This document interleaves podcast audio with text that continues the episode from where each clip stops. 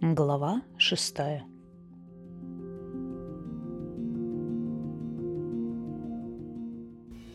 Воздайте почести драконам в поступках, мыслях и словах. Их мужество легло заслоном на смертных пер на рубежах. Там, где решает взмах крыла, жить миру или сгореть дотла. Глядя в сторону звездной скалы, Леса с карниза своего веера следила за четырьмя крыльями, исчезающими друг за другом в промежутке. Проводив последних, она глубоко вздохнула и стала спускаться по лестнице на дно веера. У озера уже пылал костер, и Манора отчетливым спокойным голосом раздавала женщинам поручения. Старый Ган выстраивал юношей. Чуть поодаль толпились мальчишки, во взглядах их ясно читалась зависть. «Ничего», — подумала Леса, — «вы еще успеете полетать на своих драконах, повоевать с нитями. Если летописи не лгут, времени у вас будет достаточно. 50 долгих оборотов. Подходя к строю леса со страхом представила себе будущее этих юношей, но заставила себя успокоиться и ласково улыбнуться. Она дала каждому задание, быстро опросила драконов и, убедившись в том, что юноши дали им верные ориентиры, разослала молодых всадников предупреждать холды. Скоро все поднимутся по тревоге. Кан сообщил ей, что нити надвигаются на Керун со стороны Нерадского залива. По мнению Фнора, чтобы защитить знаменитые Керунские луга, двух крыльев недостаточно. Леса остановилась, соображая, кто еще остался в Вере. «Здесь еще крыло Кнета», — напомнила ей Рамота. «Они в воздухе над пиком». Леса взглянула вверх и увидела, как бронзовый пиант покачал ей в ответ крыльями. Она велела ему отправляться в Керун к берегу залива — Драконы послушно взвились вверх и растаяли в голубом весеннем небе. Леса вздохнула и повернулась к Маноре, но вдруг услышала шум крыльев и трубный рев. Солнце над веером затмилось многоцветным облаком. Решив, что отряд Кнета почему-то вернулся назад, Леса уже собиралась отругать Пианта, но вовремя сообразила, что в воздухе гораздо больше драконов, чем в крыле, посланном в Керон. «Что случилось? Ведь вы только что улетели!» Мысленно закричала она, различив бронзовый блеск крыльев Мнемента, которого трудно было с кем-то перепутать. «Для нас прошло два часа», — передал Мнемент, и чувство огромной усталости, которую испытывал бронзовый, затопило лесу. Некоторые драконы, едва появившись в небе, сразу снижались. По неуклюжим, осторожным движениям зверей можно было понять, что нити обожгли их. Женщины, подхватив горшки с мазью и чистые тряпки, жестами подзывали раненых зверей и ловко накладывали на кровоточащие раны целебную мазь. Как бы ни пострадал сам всадник, каждый стремился сперва облегчить страдания дракона. Леса, в полглаза наблюдая за монументом, решила, что бронзовый, вероятно, почти не пострадал, иначе Флар не стал бы так долго держать его в воздухе. Вместе с самым она занялась жестоко исполосованным крылом манта, а когда снова подняла голову, в небе над звездной скалой уже никого не было. Закончив возиться с мантом, Леса отправилась на поиски бронзового и его всадника. Она быстро разыскала их в толпе, но обнаружила рядом Килару, которая втирала мазь в плечо и щеку Флара – Вспыхнув, Леса двинулась было к этой паре, как вдруг ее настиг настойчивый зов Канта. Она увидела, как взметнулась вверх голова Мнемента, тоже уловившего сигнал коричневого. «Флар, Кант говорит, что им нужна помощь!» – закричала Леса. Она даже не заметила, как Келара поспешила скрыться в толпе всадников и женщин. На первый взгляд раны Флара были не очень опасны, и Леса успокоилась, тем более, что Келара успела обработать ожоги и остановить кровотечение – кто-то сунул предводителю кружку кла и другой плащ, вместо бывшего на нем изъеденного ударами нитей. Он повернулся к Лесе, нахмурился, и тут же его лицо исказилось от боли в обожженной щеке. Торопливо отхлебнув дымящийся кла, Флар спросил Мнемента. «Сколько осталось здоровых?» «Ладно, не считай. Поднимай всех с новым запасом огненного камня». «С тобой все в порядке?» — спросила Леса и положила ладонь на его руку — не может же он уйти, не сказав ни, ни единого слова, пронеслось у нее в голове.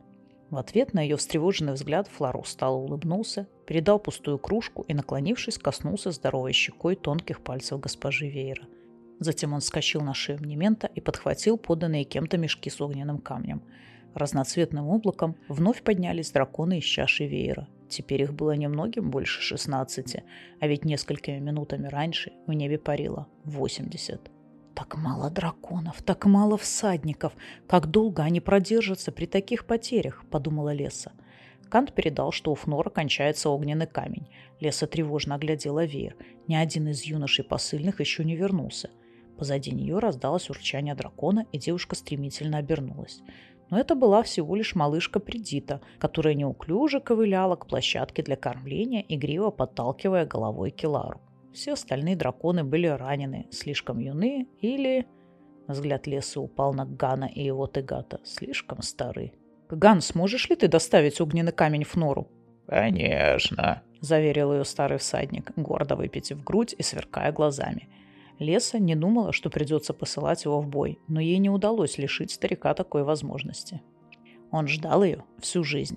Леса улыбнулась и вместе с Ганом начала укладывать тяжелые мешки на шею Тегата. Старый голубой дракон фыркал и пританцовывал, словно он опять стал молод и полон сил – она передала ему ориентиры Керунского побережья, мысленный образ, посланный Кантом. Через мгновение голубой всадник взвился в воздух и исчез над звездной скалой. «Это нечестно. Они там все веселятся», — обиженно ныла Рамота.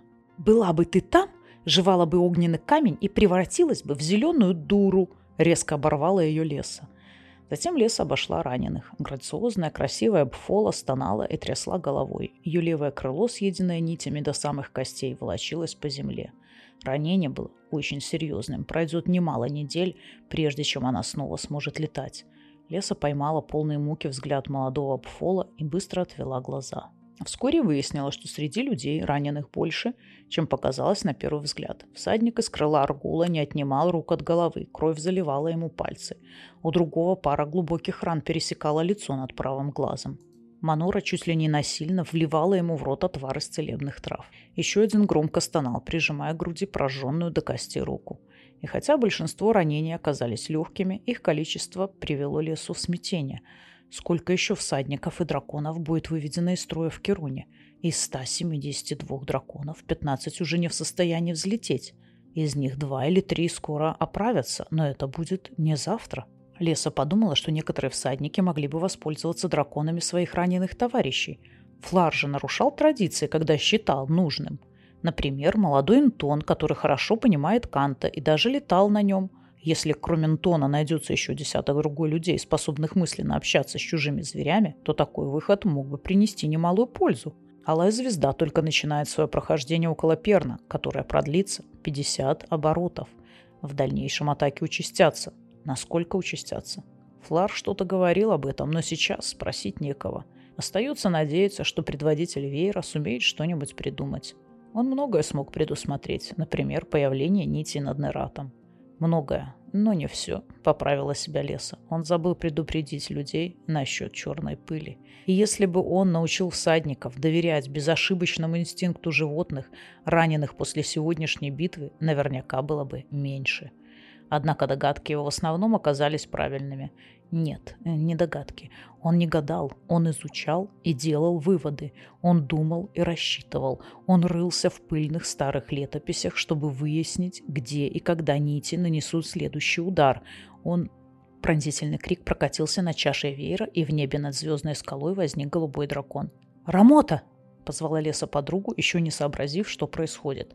В следующий миг королева уже взмыла в воздух. Голубой был в смертельной опасности. Он пытался погасить скорость судорожными взмахами одного крыла, второе, словно огромное треугольное полотнище, беспомощно болталось на ветру. Садник, соскользнув с плеча дракона, изо всех сил цеплялся за его шею.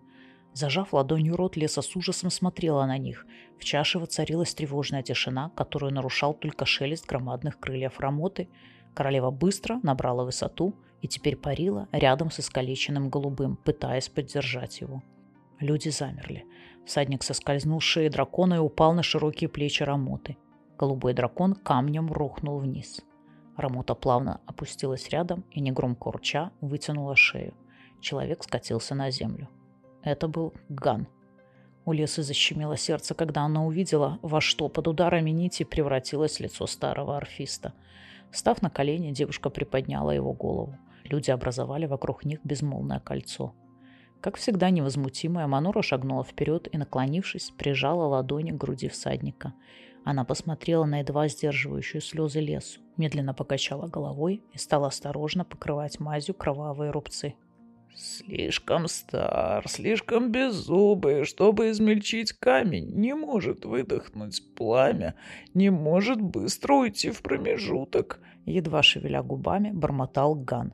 Старый, слишком старый. Но, но всадники в воздухе, нити над перном, пылает огонь, а огонь.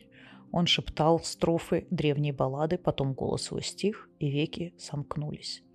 Леса запрокинула голову, рыдания душили ее. Внезапно жуткий звенящий вопль прорезал тишину. Тегат громадным прыжком рванулся вверх и растаял в безбрежной голубизне неба.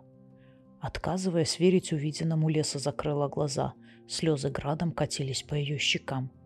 Приглушенный стон, похожий на отрывистое завывание осеннего ветра, пронесся над веером. Драконы провожали соплеменников в холодную, вечную тьму промежутка. «Он умер?» Заранее зная ответ, спросила Леса. Манора, снова склонившись над всадником, приложила ухо к его груди, затем выпрямилась и кивнула. Медленно поднявшись на ноги, Леса вытерла кровавленные руки о подол. Она попробовала думать о делах, которыми ей следовало бы заняться, но мысли ее вновь и вновь возвращались к Гану. Всадник умер. И дракон его расстался с жизнью. Щупальца нити схватили первую жертву. Сколько еще людей и драконов простятся жизнью в этот жестокий оборот?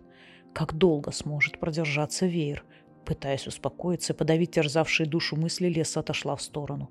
Высоко в воздухе, над самым пиком Бендена, парила Рамота. Неужели мне придется увидеть эти золотые крылья, исполосованными черно-красным узором от ударов нитей?